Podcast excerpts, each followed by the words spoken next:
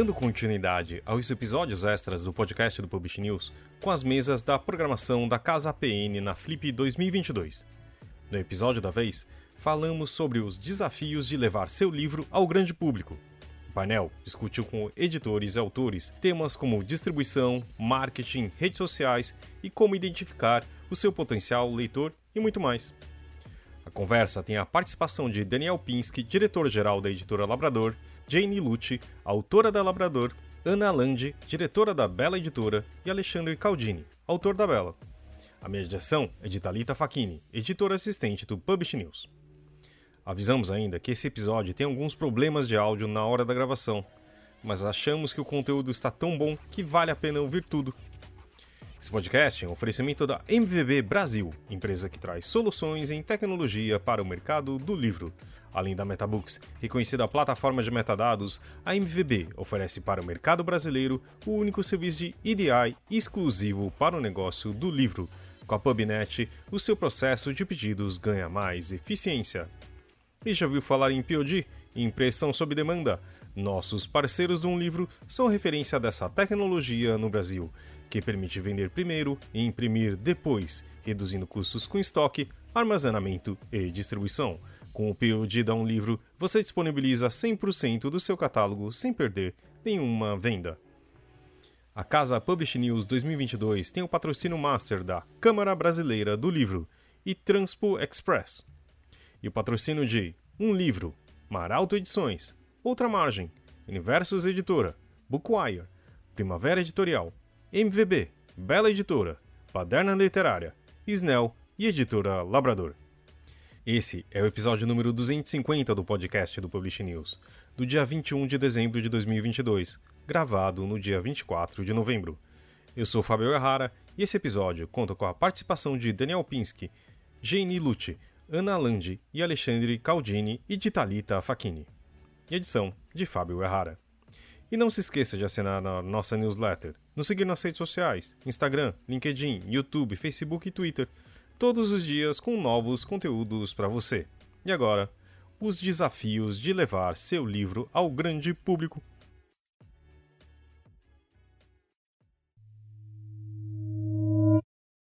Bem, já apresentou os desafios de levar o seu livro ao grande público. Bom, nós temos aqui o Daniel Pinsky, da editora Labrador, a Jane, autora da casa, uh, a Ana, Ana Landi, e o Alexandre, autor da Bela Editora.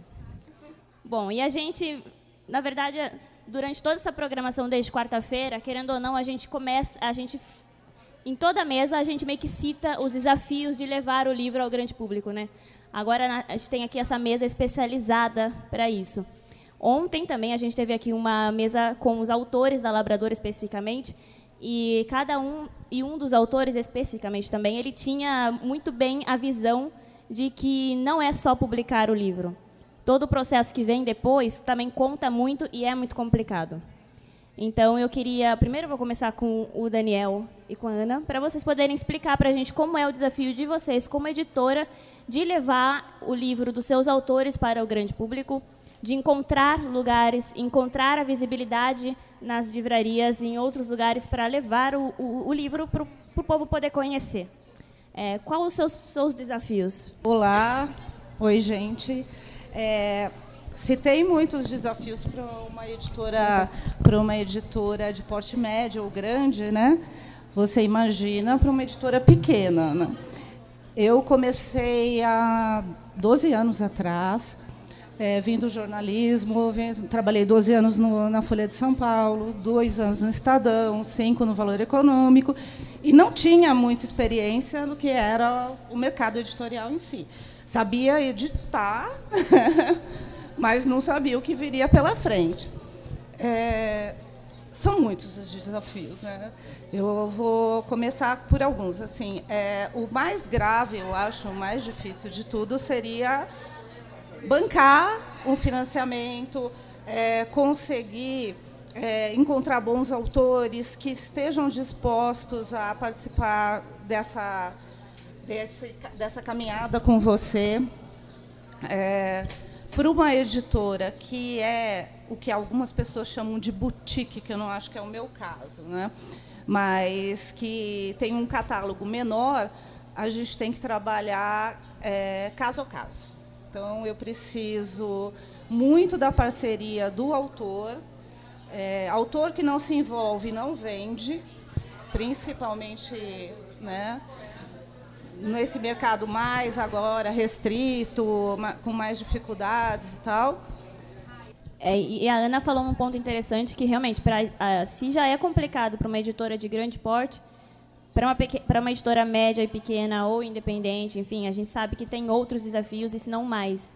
Pinsky, seu depoimento. Bom, boa tarde a todos. É, bom, em primeiro lugar, desculpa a minha voz, tá? Aqui em Paraty a gente começa cedo e acaba bem tarde, né? É, a gente tem muitos desafios, claro, é difícil responder de uma maneira simples a esse tipo de pergunta, mas eu queria começar falando também a mesma coisa que a Bela, quer dizer, eu comecei no mercado editorial há um pouquinho mais de tempo, eu comecei em 1987, meu pai abriu editora chamada Contexto, ela continua existindo, da qual sou sócio e toco a área comercial. Então, quando eu abri a Labrador, que é uma editora de autopublicação, tem um perfil diferente, inclusive, do, do, dos trabalhos da Bela, então acho que os desafios é, em algumas partes são um pouco diferentes, principalmente na parte de financiamento e tal.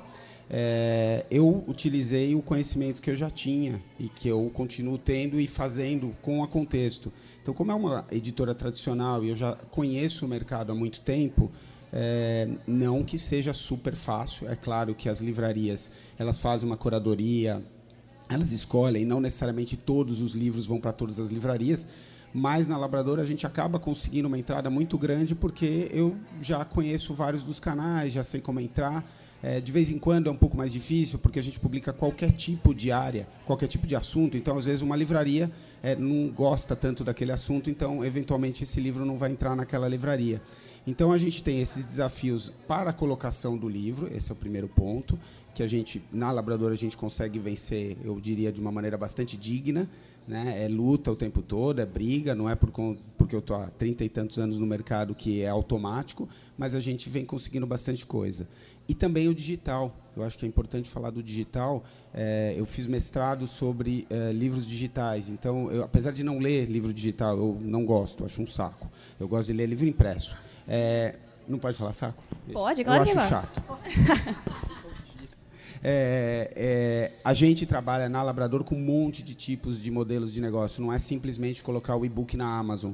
Então a gente tem modelos de streaming, a gente tem audiobooks, a gente tem é, livros para celulares. Então, é, longe de mim dizer que a nossa distribuição seja perfeita, a gente luta todo dia para isso, mas a gente consegue vencer é, pelo menos algumas batalhas por conta do, do, de muitos anos de mercado. Né? É isso. É, e vocês sentem, é, sei lá, uma, uma, uma restrição ou uma dificuldade por parte das, por exemplo, livrarias de colocar os seus livros lá? Não. Como é que é não. aberto? É... Totalmente então, aberto. esse não é tão um desafio. Livro bom vende. Assim, Sim. eu tenho livros que nem o do Alexandre. O primeiro, a gente vendeu 60 mil exemplares, que para o Brasil é um número... É meu primeiro livro que eu publiquei, assim, só para explicar, né? Eu comecei no mercado editorial como autora também, né? Era jornalista e fiz a biografia da Cássia Eller em 2005, mais ou menos, e vendeu bastante, né? Foi um sucesso e tal, e eu gostei daquilo. Mas eu sabia que para trabalhar o livro, o autor, no caso, eu teria que me envolver também. Então, todos os livros que a gente conseguiu, sucesso comercial, penetração, imprensa, TV, a gente levou ao todo em todos os canais de TV, na Ana Maria Braga, que na época vendia muito livro, é, Fátima Bernardes e não sei o quê, era porque a gente fazia esse trabalho de formiguinha. E funciona, não vejo dificuldade na, numa determinada livraria ou no, na Amazon. É, se o livro é bom, se o autor é, é bom, funciona, sabe? Eu acho que é. Para você é o mesmo? É, eu, a gente tem eventualmente algum tipo de restrição, mas o que a gente também procura trabalhar é, apesar da, da Ana falar que não gosta do termo boutique, eu gosto. É, eu não diria que a, a, minha editora é uma editora boutique, porque como exatamente a gente não tem uma curadoria, eventualmente nem todos os textos têm uma qualidade regular. O nosso papel dentro da Labrador é transformar o melhor, o original, um original no melhor livro possível. E a gente tem muito livro bom, porque exatamente as pessoas que, muita gente que procura Labrador já tem um texto bem desenvolvido, como essa moça que está aqui do meu lado, um texto muito bom, né? Não todos, mas grande parte acaba sendo um texto muito bom, porque são pessoas exigentes que querem fazer um grande livro, um livro muito legal. Então a gente acaba tendo um produto muito bom. Tendo um produto muito bom, a entrada fica um pouquinho mais fácil, a gente consegue, é, enfim, ter os livros na livraria um ponto só que eu queria salientar é que na Labrador a gente também trabalha bastante os long sellers, ou seja, o livro que é publicado e que fica por anos e anos é, vendendo. A gente não publica um livro para vender, claro, adoraria vender 10, 20 mil exemplares no ano, mas eventualmente se ele parasse de vender no ano seguinte, é, não seria tão legal. Então a gente quer continuar fazendo o trabalho, desenvolvendo um catálogo e esse catálogo sendo sempre importante para nós. É o mote de vocês também, né? A gente trabalha com a Monja Coin, por exemplo, e vende o primeiro título, vende até hoje. A gente vendeu os dois títulos mais dela, né, que, que eu publiquei para Pinguim, em Portugal, e continua vendendo até hoje. Assim, a gente foi esse ano vender o segundo título, e isso acaba puxando também as vendas aqui. A morte né, vende até hoje também, né? e outros assim a gente tem tem um que é a história de uma moça que viveu no, no hospital das clínicas desde que ela nasceu tal vende até hoje é, eu vendi para a Disney um li, o do Divaldo Franco né e também isso puxa as vendas e e fica perene, assim, perene, quem dera, mas Sim. fica um catálogo é, para mercado editorial perene. Bom, e agora eu quero ouvir dos autores. Alexandre, também ex-presidente da Abril. E, e a Jane, a, editor, a autora da Labrador. E, como vocês já falaram antes, autor que não se envolve, não vende. Vocês sabem que vocês têm um papel a, a, também a, nessa, nesse caminho da editora, enfim, de fazer o livro chegar até o público final e passar pelos desafios. É, então, eu queria saber de você primeiro, Jane, vou passar para ela, então, já que o Alexandre cedeu a palavra. É, como é o seu engajamento com a editora, a sua parceria com a editora e os desafios que você, pessoalmente, como escritora, tem para levar o seu livro para o público final? Acredito que também, sei lá, já envolvendo nisso, o seu relacionamento nas redes sociais, como é que você trabalha isso? Oi. Oi, todo mundo. Bom, primeiro, oi, obrigado ao Publish News e Labrador, e é uma honra estar aqui com vocês, né, com gente tão incrível. E, segundo, uma escritora de gastronomia que não traz comida ia ser muita vergonha. Então, eu vou pedir licença. Obrigada. Deixar aqui para todo mundo provar o docinho da minha cidade, a varé, o pingo de leite. Então, gente, Nossa. por favor. Olha, vou dizer que é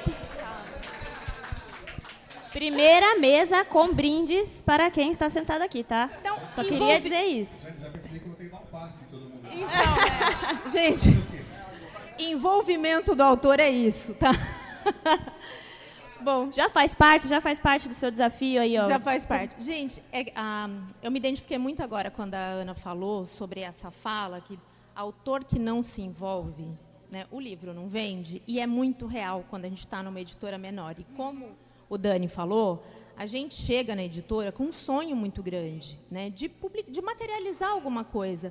Então, é, levar até o grande público, tá? Não é nem muito o nosso objetivo no primeiro momento do autor.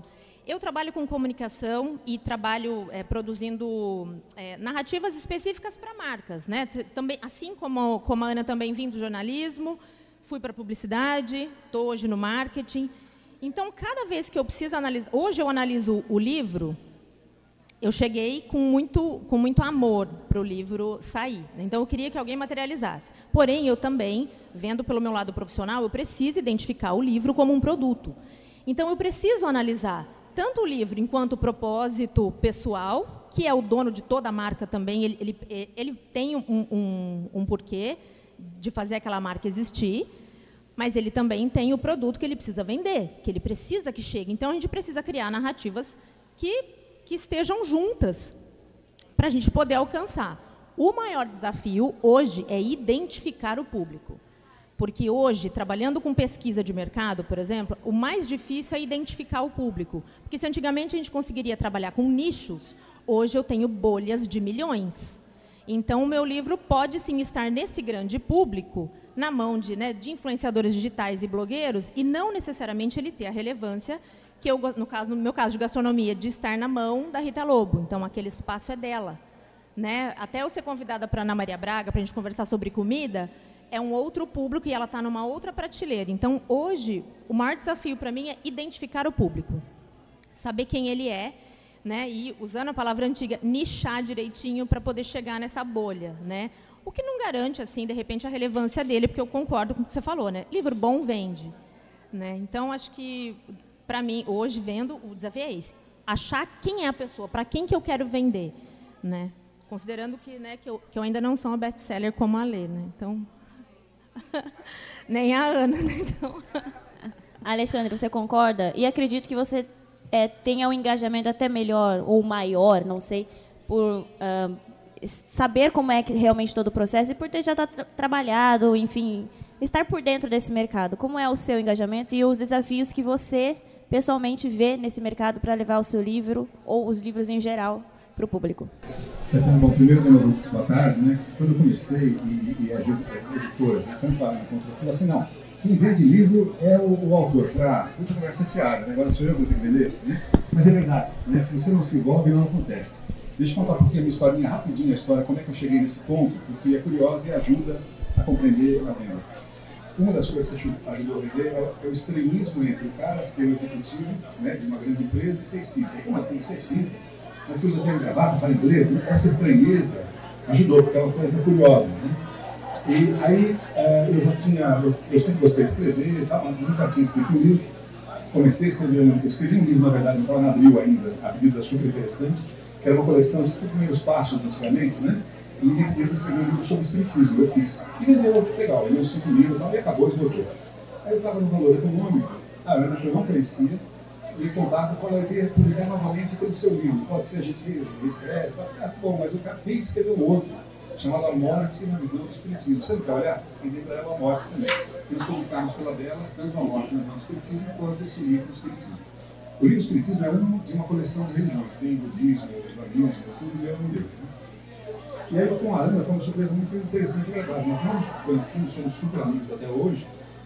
E o grande lance, eu acho, que tinha a diferença entre uma grande editora e uma pequena editora, ou boutique, né? Os meus dois livros, outros agora, A Morte na do Espiritismo e A Vida na do Espiritismo, estão estante. Eu para essa estante, é uma super grande, né? enorme. E na dela está o Espiritismo. Qual é a diferença? Eu acho que é bem aquela conversa que tem em inglês, né? Você prefere ser o quê? Um peixe grande num lago pequeno ou um peixe pequeno num lago grande? Né? Você está numa grande editora, tem um status uma editora super organizada, tem todos os departamentos, marketing, vendas, os relatórios são impecáveis, onde vendeu, quanto vendeu, quanto publicou, quanto e-book, quanto audiolivro, é muito interessante. Mas você é mais um lá dentro, né? eu sou número 428, os dois livros juntos já venderam 160 mil exemplares ao Norte Vida. É uma venda boa para o Brasil. Né? É, mesmo assim, eu sou mais um cara, mesmo me trato super bem, então eu sou mais um cara. Na Ana, não, na dela é diferente, porque eu falo com a dona. Né? E fala, ah, nós estamos planejando o livro agora, vamos lançar um livro aqui mesmo. Nós conversamos no carro, né, via WhatsApp, quando ela me convidou para cá, tá, tinha, tinha uma ideia de um livro. Daí mandei um áudio para ela, ah, mas que legal, vamos fazer e tal. Essa agilidade da pequena editora é muito legal. E para quem está começando, é mais fácil você emplacar o título numa editora menor. Né? Então, para mim, foi meio que uma coincidência que funcionou bem. Com relação ao público, gente, você tem toda razão. Eu também não acho, Dani, que o lance grande público do começo. O meu livro é para espírito e para não espírito. Eu tentei escrever para não espírito.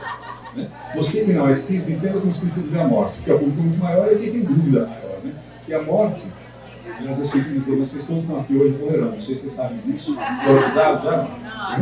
Não, algo, algo mais universal que a morte não existe. Né? Espero que não seja agora, mas pode ser que seja agora, inclusive. E aí, como é um tema universal, né, que a gente pouco conhece, tem receio e tal, ele acaba impactando de uma forma legal. Mas tem como é. Né? Na dela, o que ninguém foi me levou. A Maria fez um sucesso enorme a partir da Maria bombou, por isso foi em primeiro lugar na Veja, né? na Veja foi há semanas. Né? Então, eu tive a sorte de ter uma editora que trabalhou firmemente o livro. Né? Depois foi na, na Fato de Verdade, o Faustão mostrou o livro, teve uma, uma resenha excelente do Marcel Socorro na Folha, né? tudo isso claro que ajuda. Agora, você tem que também estar disposto. Eu vou em, onde me convidar. Eu vou fazer uma palestra E a tinha 930 para 12 pessoas, se eu puder, eu estou indo. Nunca recusou nada. Até as maiores furadas. É legal também, você conhece gente, você conversa com gente, você sabe casos. Eu uso casos que eu ouvi ali, uma outra palestra lá em frente, uso nos meus livros. Né? Então, essa participação é muito importante. Agora, tem que ter tempo, tem que ter uma ciência, tem que estar afim de fazer. Né? E rede social nem se fala. Né? Rede É. social, eu posto tudo o tempo todo. Postei duas vezes. Você me marcou, te marquei de volta, né? Postamos, eu já cheguei aqui, já postei. É importante, porque ali a coisa vai acontecendo. As pessoas vão sabendo que eu li por ali. Bom, tempo e paciência eu acho que é essencial para todo mundo, né? Jane, você concorda nesse, nessa visão de editora pequena e essa, essa exclusividade, essa proximidade que você tem com o pessoal Ah, da editora? Sim, sim, eu, eu ia, de novo, né? Eu ia validar e ver, né? Sentir também, perdão, o que o Ale falou, porque assim, sem o apoio do Daniel e sem assim a proximidade dele em, em sentar comigo e falar, Jane, deixa eu te explicar o que está acontecendo. Com o teu livro é assim, né? E eu não saberia muito o que fazer, porque assim, eu também sou do mercado de comunicação. E aí, exatamente como a Ana e como a Lê, eu também cheguei no assim, achando que eu sabia tudo. Ah, eu sou de comunicação. É só escrever, né? Aliás, eu também, gente, eu tenho eu tenho um hub de publicidade, eu tenho, ó, diretor de arte, um monte de gente para falar, gente, vamos colocar meu job. Não é, ninguém sabia, o Daniel sabe. Para eu chegar numa pequena editora, eu passei por 22, eu não vou esquecer esse número, né? Os 22 arcanos do tarot estão aí. V- 22 editoras até chegar no Daniel, e, cada uma com uma abordagem diferente, da grande à, à média.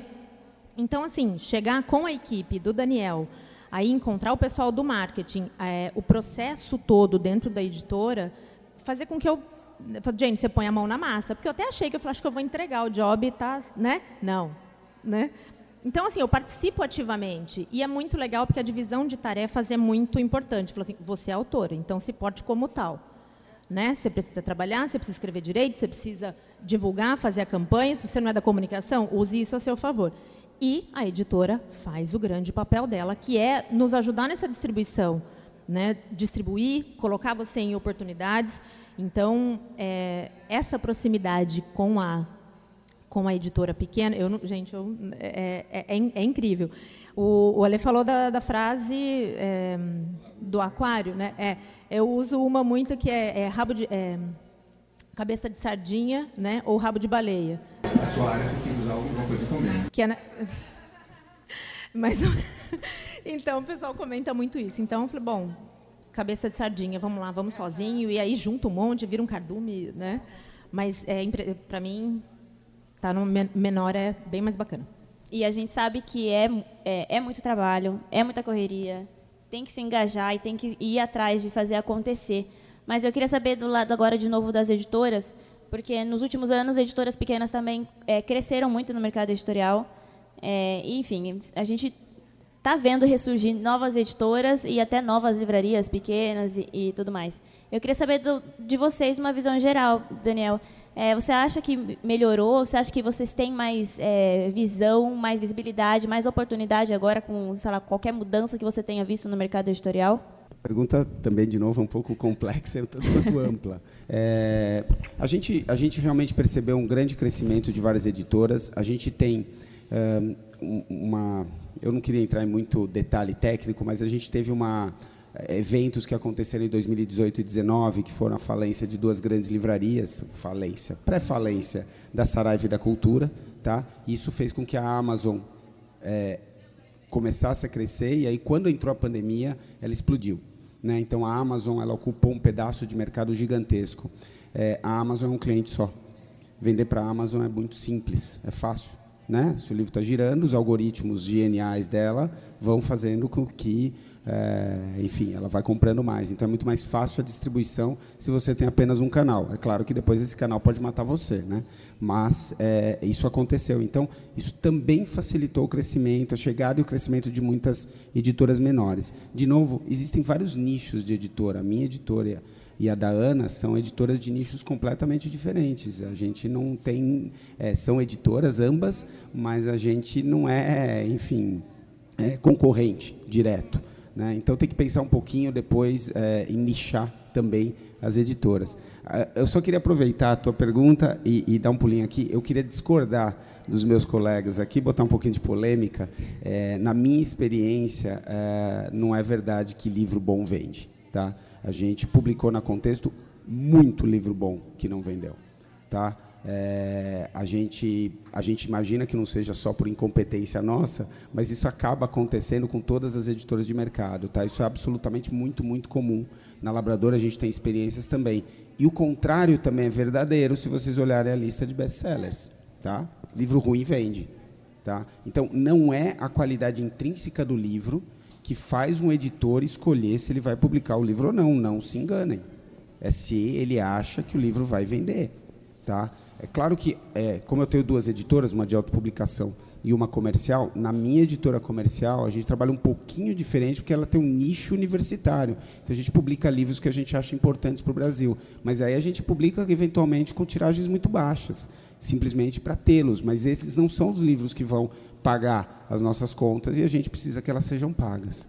É, e na verdade está aí um grande desafio, né? Como fazer o livro é, bom realmente vender? Ou sabe, o livro ruim está ali vendendo e, e, vice-versa. É uma coisa que. É, o, o, o segredo, o grande segredo, é, não é nenhum segredo, é óbvio, é o marketing. Tá? Quer dizer, você consegue vender um monte de porcaria. É, aliás, em todas as áreas. Então, isso é possível você vender. É claro que, dependendo do perfil da, da tua editora, eu não conheço a da Ana, mas eu acho improvável que ela tenha alguma porcaria no catálogo dela. E eu acho improvável que todos os livros dela vendam bem. Não, é, não, por um lado, eu entendo o que você está dizendo. É, é, muito simplista você dizer livro bom vende. É, tem que ter todo um, um, é um conjunto de coisas. Ações boas fazem um livro vender, é, seja para o bem ou para o mal, né? É, tem muita porcaria que vende, sim. Tinha uma época que teve aquele boom de autoajuda, boom de livros de histórias de vida, de colorir, colorir. e tudo mais que era fácil de não é que é fácil, mas você conseguia trabalhar mesmo que não é tivesse. O que a gente chama de bombonier, né, na Sim, é, na gastronomia, é. o artigo de bombonier vai vender. Isso, isso. Então eu acho que não é que o livro por si, por ser bom ele vende, ele tem que ter uma tem que ter uma série de variantes positivas. É, e concordo, eu tenho livro, dois livros no catálogo, que eu não vou nem falar qual é o autor, mas que ele é muito conhecido, muito famoso, é tipo o maior biógrafo é, do Brasil e que para que a gente vai saber. Eita, é. Vamos lá, vamos lá pesquisar. V vamos pesquisar. Vamos lá no catálogo da Bela. Não estou dizendo que não venda. É, Opa, tá é, é. Mas que realmente o livro é excelente, mas você tem que achar um nicho para ele para trabalhar. É, e tem que ter timing, porque às vezes vem um puta livro bom, mas ele não está na hora certa, assim, não é? O assunto já passou, já ficou cansativo.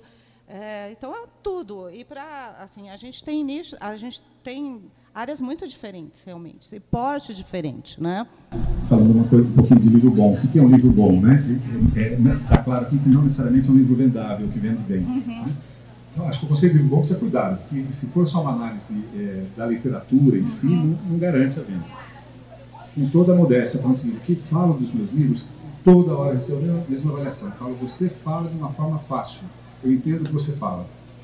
Ainda mais no Espiritismo, que é uma coisa rebuscada, chata, de, de linguagem. Ó, oh, querido irmão, não fala assim, fala como a gente conversando aqui. Então tem algumas dicas que são preciosas, né? E não, é que eu escrevi falar disso, eu escrevi de um jeito fácil para que as pessoas entendam, gostem e falem bem do livro.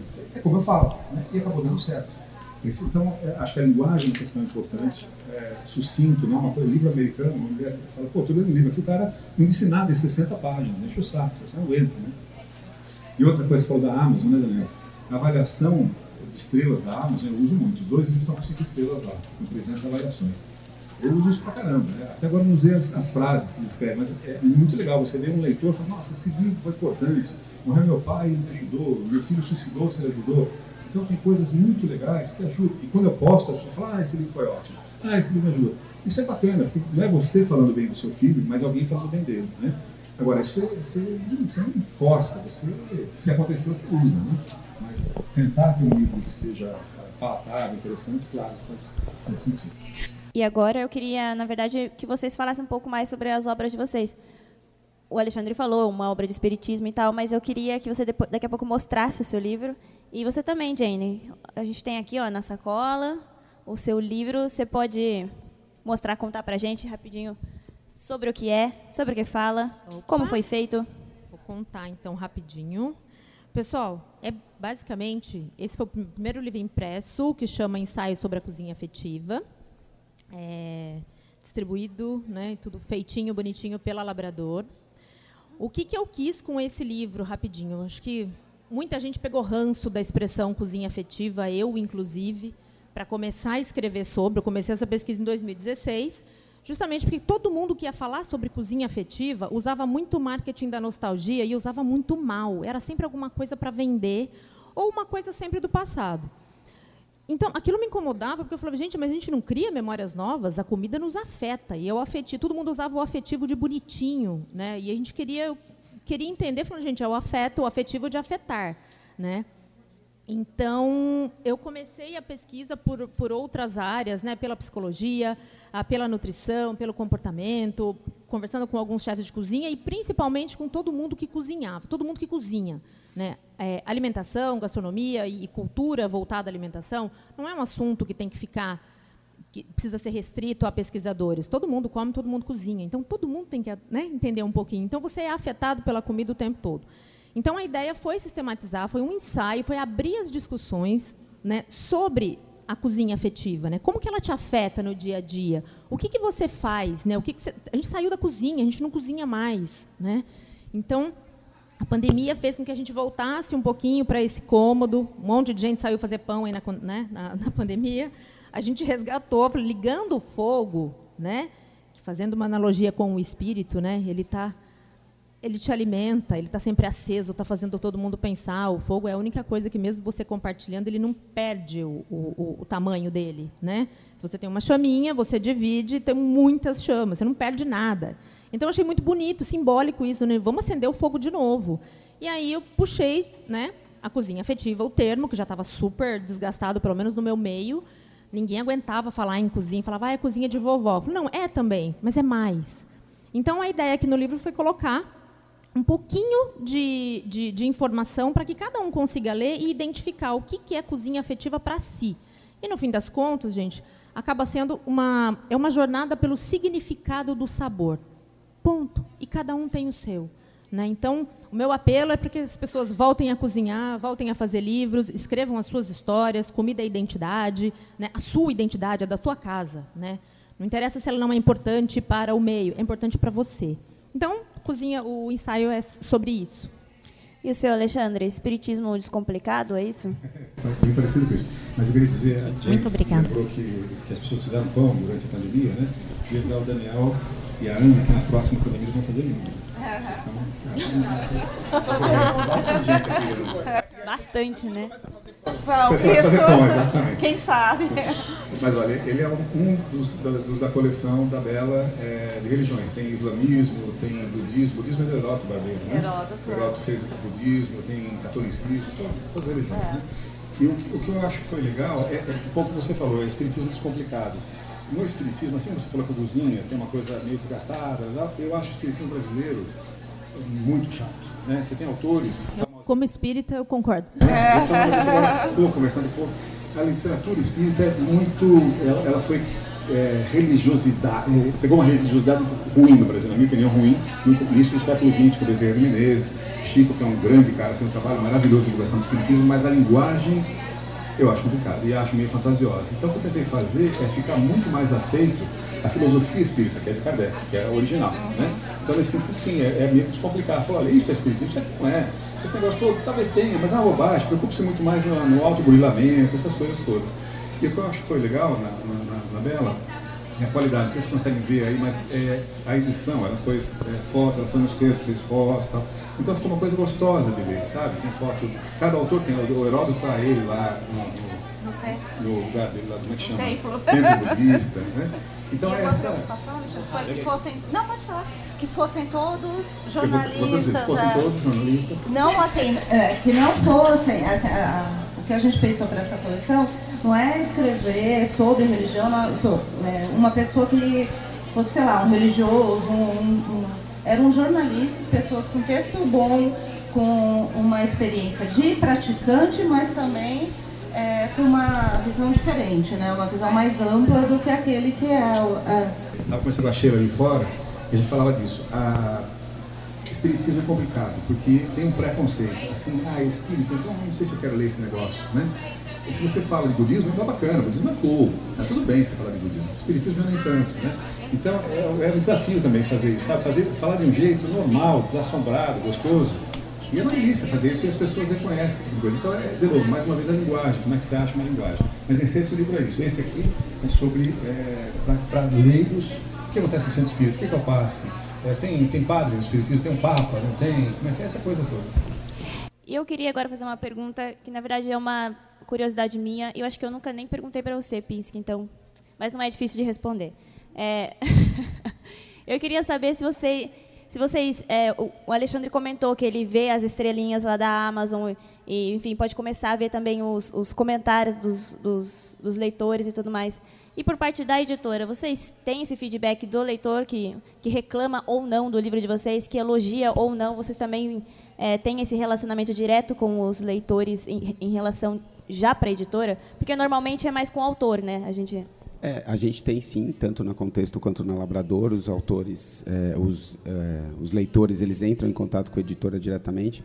A gente fica um pouco preocupado com as estrelinhas da Amazon, às vezes, os comentários, que já aconteceu de livro nosso, a gente ganhar uma estrela porque o pacote chegou é, com defeito. Deve ter acontecido, né, com 300, deve ter uma ou duas que o cara dá, um- mais que isso, o cara dá uma cada cinco estrelas que eu recebo no prazo. É, e como o próprio autor pede para todos os amigos clicarem nas todas as É, estrelas. isso.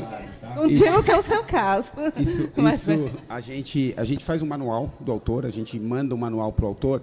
Dentre diversas sugestões, uma delas é que peça para os amigos que leram. Eu acho que isso é super importante. A gente brincou com isso, mas eu acho que é super importante. Existe muito robozinho, muita editora que trabalha desse jeito, muito autor que faz isso. Eu acho isso um horror, isso é absolutamente antiético. É possível fazer e a Amazon tem muita dificuldade em pegar. Existem empresas que fazem isso, que elas escrevem resenhas em bots e eles conseguem colocar. Nos Estados Unidos isso daí é. É, virou polêmica uma- um tempo atrás, né, sobre isso. Isso, isso. Compra verificada. Mas, é, de qualquer maneira, na Amazon, é, é, essas estrelas que o Alexandre citou são super importantes, mas, os, respondendo à tua pergunta, os, os leitores sim entram em contato com a editora, às vezes criticando, ou dando uma sugestão, ou eventualmente achando um erro em algum livro. Às vezes passa. Né? Infelizmente, nós, editores, estamos sujeitos a isso, a gente odeia. Né? A gente fica muito bravo, mas, felizmente, pelo menos lá, é, são falhas muito pequenininhas e a gente corrige na edição seguinte, não tem problema. Então, sim, o contato com os leitores é super importante. e A gente sempre encaminha para o autor, independentemente do que vem para nós, a gente passa para o autor e dependendo do que for, a gente pede para o autor responder. Na Bela é a mesma coisa, Ana? Conta pra gente. Mesma coisa também. É, o feedback às vezes é positivo, às vezes negativo, mas a gente tenta responder a todos. É óbvio que quando você tem uma equipe menor, fica mais complicado para. Né, mas eu também costumo passar para os autores é, se tem alguma coisa que é, que é pertinente, que você percebe que pode ter sido um erro, alguma coisa assim de edição, a gente tenta corrigir o mais rápido possível. É, e trabalhar, no meu caso, assim, eu tenho tentado trabalhar com tiragens menores, não só pela questão econômica, porque é, enviar há um tempo atrás a gente fazia tiragens altíssimas, né? E vendia, assim, sei lá, antes da falência da Saraiva e da Cultura, tinham vendas de 30 mil reais um livro, e não sei quantos exemplares tal. Hoje em dia é aquela coisa, é a Amazon que a gente tenta não ficar na dependência deles e as pequenas livrarias que a gente tem contato, né?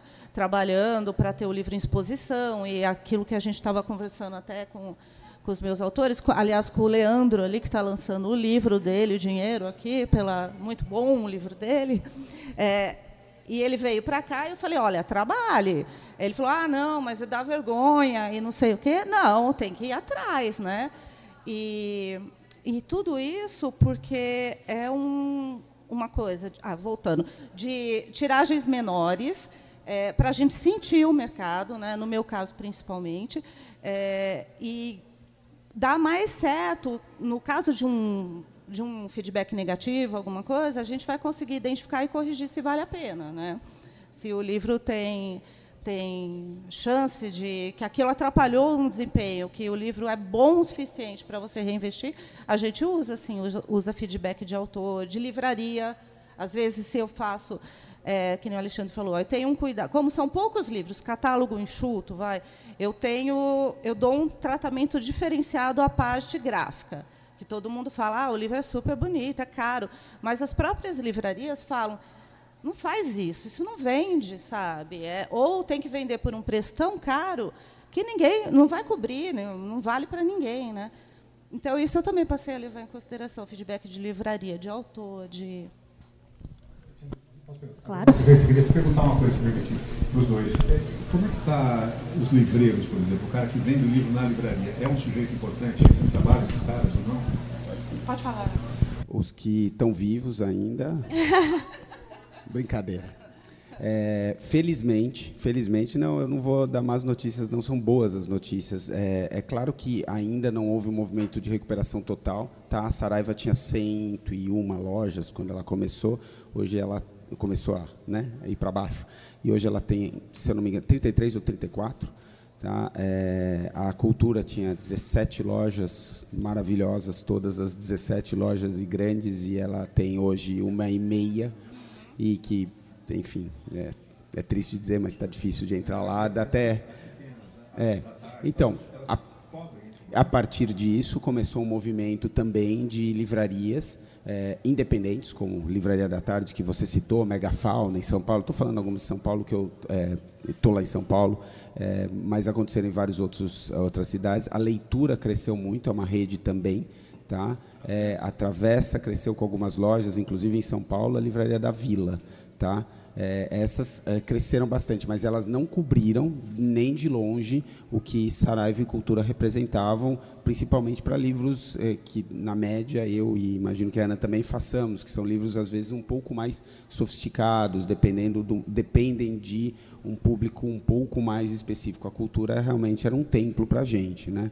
Então, é, infelizmente, não, não cobriu, né? o Alexandre me perguntou, é, mas é, tem muita livraria nova, muita livraria pequena, muita livraria importante. Você tem que fazer o teu livro chegar lá. Né? Não é fácil. A gente a primeira pergunta da Talita foi nessa direção. A gente trabalha diretamente com as livrarias e com distribuidores, porque não dá para trabalhar com todas as livrarias do Brasil. Então, felizmente, está crescendo, né? E eu acho que vai continuar crescendo. E outra coisa é que eu não só a Labrador, mas estou acompanhando bastante é, eventos de lançamento nas livrarias, né? Vocês estão fazendo bastante, eu acho que ajuda realmente começar a popular e fazer o povo, o público ir nesses nesses espaços menores. A né? gente fez um lançamento há duas semanas na Drummond, que da Mariana, Drummond, da Mariana. Da Mariana Becker, foram mais de 200 livros, filas e filas.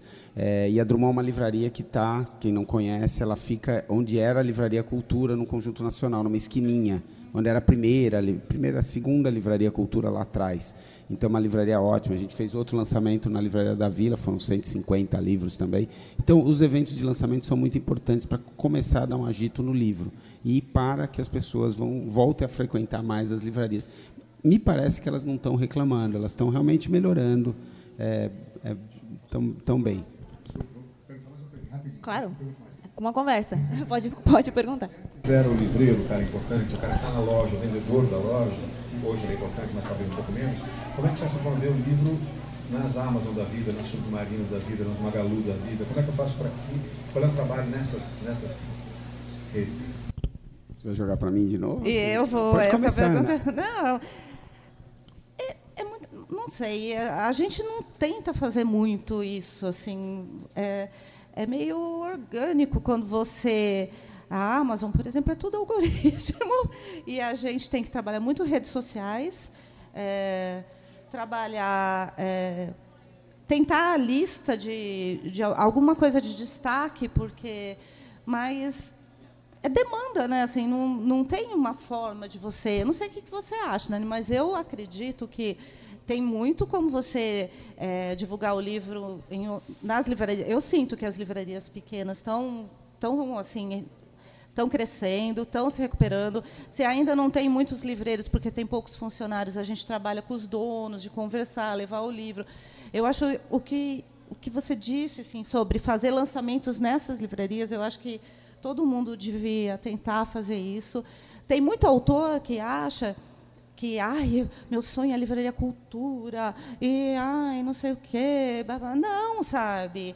É, não é uma crítica, mas é assim, vamos valorizar o, os que estão surgindo, os que pagam as diretoras, né? que pagam os autores consequentemente. É, e é, é um fomento mesmo. Né? Com relação à Amazon especificamente, assim, para mim, eu não sei, eu nunca tive uma experiência de. O que eu faço é pedir que as pessoas é, critiquem positivamente, mas desde que não seja uma farsa. A gente não costuma forçar também. É... Ah, uma coisa que eu faço às vezes é trabalhar com distribuidora exclusiva, vendas exclusivas para a Amazon. Isso adianta. Tipo, tem um nome mais forte, mais conhecido, a gente fecha com eles diretamente, com a Amazon, ou com é, uma distribuidora, por exemplo, a Catavento, que tem um braço forte na Amazon. Aí, inclusive, eu fiz várias vezes é, impressão meio a meio com a Amazon. Né? A gente faz um, um, Quando é um título que a gente sabe que vai vender, que é forte, que interessa. Então, isso é uma, um tipo de ação que eu faço. É, se gente... me permite, antes de você responder, talvez, sei lá, se eu complemento ou não, mas é, nos últimos tempos também teve mais apoio para as próprias livrarias é, físicas venderem nos e-commerces, né? E, os marketplaces. É, os marketplaces, e, enfim. Acho que ajudou e também ajuda as editoras propriamente de colocar os seus livros ali e ter mais espaço. É, nos marketplaces é um pouquinho mais complicado de se Sim. trabalhar, mas na Amazon existem algumas maneiras interessantes de você trabalhar. Eu concordo que venda orgânica faz parte, mas isso está na parte de divulgação. Quer dizer, a divulgação, o marketing, etc. E, tal, e de repente o livro começa a vender, obviamente não é por milagre. É, mas a gente, é, lá na, tanto na Labrador quanto na Contexto, a gente trabalha com alguns pontos bem é, específicos. O primeiro deles é, são os metadados. Os metadados são os dados sobre dados, ou seja, os dados sobre o livro dados sobre o livro é o formato, número de páginas, é uma sinopse, mas é também palavras-chave, as famosas hashtags, é também é uma classificação que se chama BISAC, que é a classificação de onde o livro vai estar. Quando a gente trabalha as sinopses, a gente leva tão a sério isso que em cada uma das duas editoras eu tenho uma pessoa que faz e eu pessoalmente supervisiono cada um é, desses metadados. Então, vou dar um exemplo específico. A gente tem um livro na Contexto que falava sobre o cérebro na, na, da criança e existia um clássico que chamava o cérebro na infância. Então a gente citou na sinopse esse outro livro. Olha, depois desse clássico maravilhoso, a gente lançou o nosso livro. Então, esse tipo de metadado também ajuda. E aí você vai criando um negócio que se chama círculo virtuoso. Em inglês é Wheel of Luck, ou alguma coisa assim da Amazon. Isso existe realmente. Quem lê livros sobre a Amazon vai, vai encontrar que é você ir fazendo o livro, ir tentando ensinar o algoritmo. É claro, eu não estou falando que isso é uma fórmula de pão, é, não é tão simples de fazer e nem, tu, nem sempre dá super certo.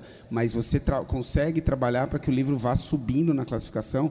Enquanto ele vai subir na classificação, é, ele vende mais e aí você aparece mais nas buscas e aparecendo mais nas buscas você vende mais e você trabalha. Isso é uma ponta. E a outra ponta é trabalhar junto com é, os compradores da Amazon, trabalhando sempre que possível promoções, né, para que você compre um e leve outro, compre esse e compre aquele. É, a gente trabalha os e-books junto com os livros físicos também. Enfim, é, é um jeito muito diferente do tradicional. Tá? É, o tradicional é você ir conversar com os livreiros, etc mas no final das contas é, é um trabalho diferente, mas ele é possível sim. A gente faz bastante, a gente gasta bastante tempo com a Amazon. E faz muita diferença, né? Usar um metadado eu, eu, eu acredito que sim, porque como a gente sempre faz, não significa que todos os nossos livros sejam um sucesso. Eu nunca digo isso. Nunca quando alguém chega para mim e fala, ah, esse livro vai vender, tenho a menor ideia, sinto muito, não sei. A gente vai fazer o possível, prometo, ele vai sair Mas bonito. Eu fui embora da Labrador por causa disso. Cheguei, ele falou, não sei se vende ou nossa, tá bom. Mas só faz para mim, moço, né? Bom, a gente já passou nosso tempo aqui, já. Uma conversa. Foi, o tempo correu.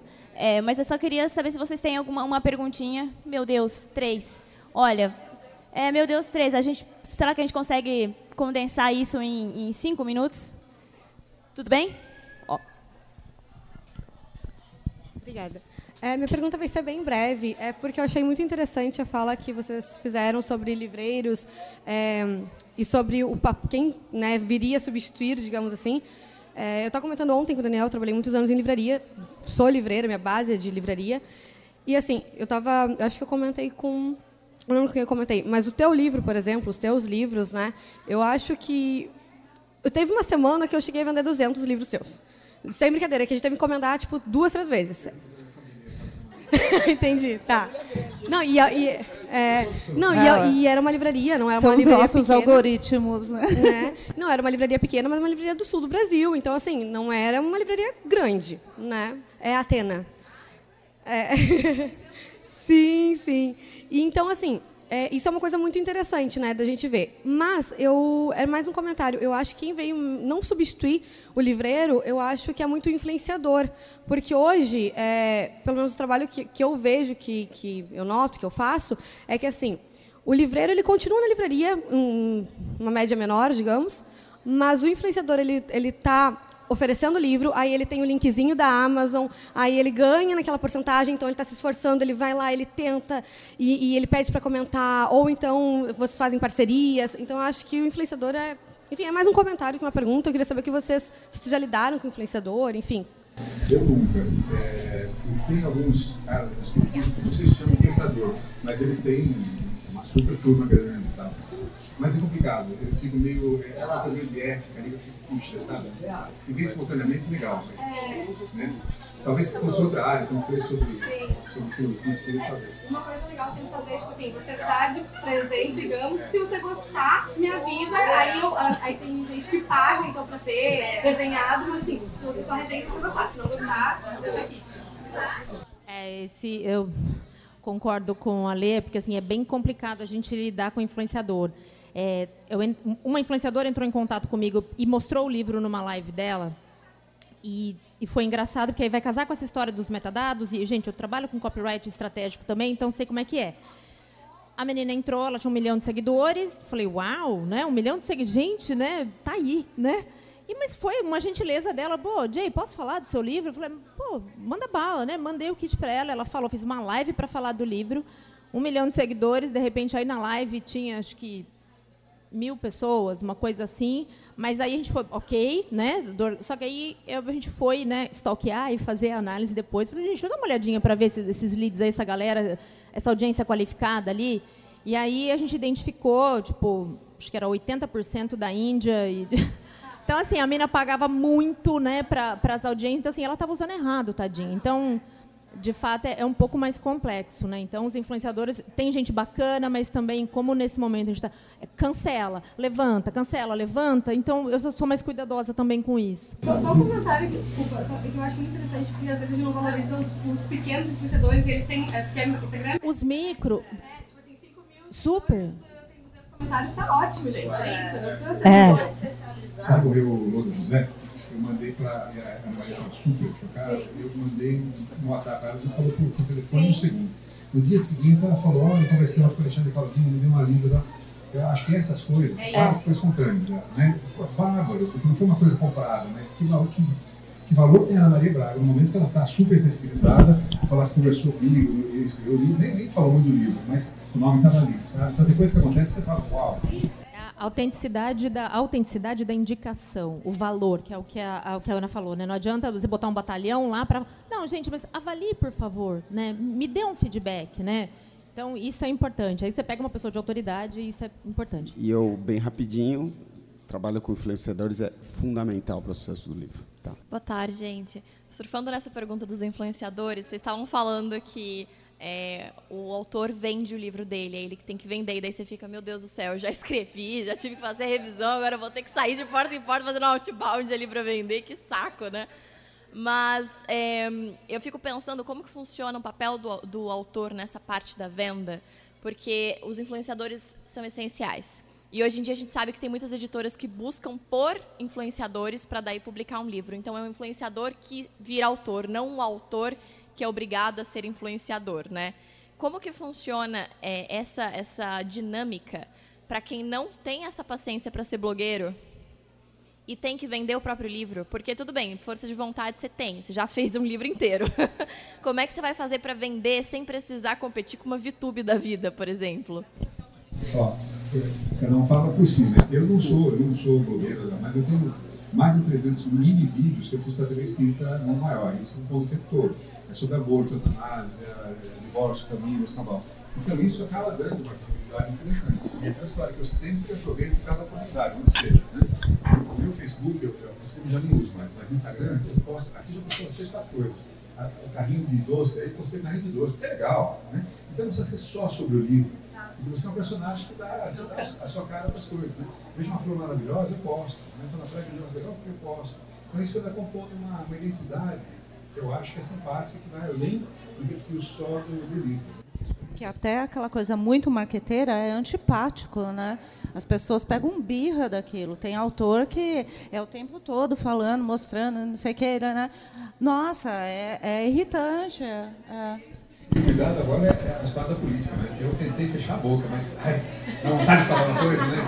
Ai, dá muita vontade. Mas eu não estou falando de política, estou falando da arma. Né? Aí cai um pau enorme sobre você. Ah, que absurdo. Ah, acho que, acho que a tua presença nas redes é, é um veículo que a gente precisa usar. Então a gente precisa usar e construir uma narrativa real em cima de, do que você é. É interessante, as pessoas te conhecem, vão uma pessoa legal que legal, né? De repente você for um antipático, aí você já perdeu também, né? Então, assim, acho que é a narrativa real. Agora, não só isso, né? Vocês focaram bastante em redes sociais, mas onde, onde entra o autor nesse processo? Está junto com a editora, vamos participar dos eventos, entra das feiras, conversa com o autor, esteja presente na vida do seu filho. Né? Então, é, é, é muito, é muito isso, saindo do off, né? E essa coisa também de achar que ah, só vai o autor. É, ah, mas não vai vender. Não vai vender mesmo. Mas, sabe, a Flip, por exemplo, muito do que você faz aqui não é para vender. Você está fazendo contato, você está conhecendo pessoas, relacionamento, sabe? Então, é, e quando eu digo assim, ah, o autor tem que trabalhar, senão não vende. Não é também, é isso que você falou, eu revisei, eu fiz, eu vou ter que ir lá, botar minha banquinha, oferecer embaixo do MASP, não. Não, né? É estar tá junto, é isso mesmo, né? Tá junto. Não é. Ser não é- parceiro. É, é. Não, a Flip não é só para vender, mas o livro da Jane está à venda. É sim. Tá? Boa. Ali está o stand da Labrador aí do lado de vocês. Tem todos Ó, tá vendo? O marketing, o influenciador. E vai, ter, e vai ter um valor incrível, porque uma coisa é preço e outra é valor. Quer dizer, se você ter um, um, um exemplar é. autografado sim, na Flip sim. pela Jane, é, eu vou fazer um descontinho para vocês. Gente, a gente tem é. menos 10 minutos, então a gente está na última pergunta para a tá. gente responder. Bem, Bem rápido. É, eu sou Juliana Mendes, sou psicóloga e também escritora independente. Então, a minha pergunta é uh, para esse público que já escreveu um livro, né? até porque, na verdade, foi a primeira porta que se abriu e foi muito rápido. Eu queria saber é, quais são as possibilidades né, de um autor que é independente uh, para iniciar né, com o trabalho com uma editora. Ah, eu acho assim, é, você insistir mesmo, né? A gente recebe, lógico. Imagina o Daniel, assim, a quantidade de, de originais, né? Às vezes, quando eu estou de mau humor, eu falo, é, eu não respondo. o editor é. também fica de mau humor. Ah, lógico, né? Porque tem gente que força, assim, é, força no sentido de ser desagradável, né? Fala, eu já mandei. A gente até conversou isso, no, em, conversou não, as pessoas conversaram em outros painéis que a, você tem que ter bom senso, né? Porque você fica mandando, você sabe que é, a editora tem um perfil, que ela não, que ela tem um investimento no trabalho, no, num livro, né? Tem que ter o um mínimo de retorno, que ninguém faz livro é, por, só por diletantismo. Você tem que ter uma todo um planejamento mas tem que procurar, sabe? Porque às vezes é, o Alexandre sempre falou isso, manda um monte de gente para mim, assim, né? De, de autor e às vezes eu falo, ai, que preguiça de ler isso, né? De olhar, de avaliar, tal. Só que numa dessas você perde um super trabalho legal. Mas na pergunta dela, como é que faz para sair da multidão? Como é que faz para ser visto, pelo menos? Mas ser visto pela editora, hum. né? Eu, eu faria um corpo a corpo, assim, não ir pelos no meu caso, né? Não sei dizer. Não é te né? abordar na rua. Não, não, não. É assim, é que são casos muito diferentes, né? É, eu acho que quando eu digo fazer um corpo a corpo é tentar chegar, assim, né? Usar e falar, olha, porque o pessoal, assim, é, é muito diferente, né? Do que você pegar o e-mail corporativo e mandar e falar, eu tenho um um projeto, eu tenho um livro, eu gostaria que que a editora avaliasse, sabe? E a editora sou eu. assim, eu não tenho equipe para fazer isso, né? Sou eu. Então é tentar chegar mesmo e mostrar. E na Labradora é, a dinâmica é diferente, é, né? É, na, na contexto, é, a gente, só para dar um número para você, a gente recebeu é, de agosto de 2022 para 2021, no, nesse último ano, 350 originais, e a gente publicou um por esse canal. Então, realmente é muito difícil, é exatamente por isso que eu abri a Labrador, que muito livro, muito original bom acaba deixando de ser publicado. Aí eu estou falando bom no sentido bastante amplo da palavra. E aí, há sete anos eu abri a Labrador. É uma empresa em que você paga para publicar. Não vou ficar falando mais, porque a gente tem menos dez minutos. Se quiser, depois a gente conversa. Mas são maneiras diferentes. Né? Depois eu posso te dar algumas dicas em relação a editoras comerciais, aprofundando. Tudo que a Ana falou faz todo sentido. Posso falar mais algumas coisinhas para você ter um pouquinho mais de chance. Mas é muito difícil realista, né? Bom, gente, o nosso bate-papo terminou. A gente está realmente atrasado, a nossa programação atrasou. Uh, e a gente já tem o pessoal aqui da próxima mesa. Então, fiquem por aqui, porque vai ser um ótimo bate-papo. E também só dois avisos. A gente tem aqui livros sendo vendidos aqui atrás e a Labrador para explicar tudo o que vocês quiserem saber aqui também sobre a editora aqui na mesa do lado. Então, muito obrigada a todo mundo.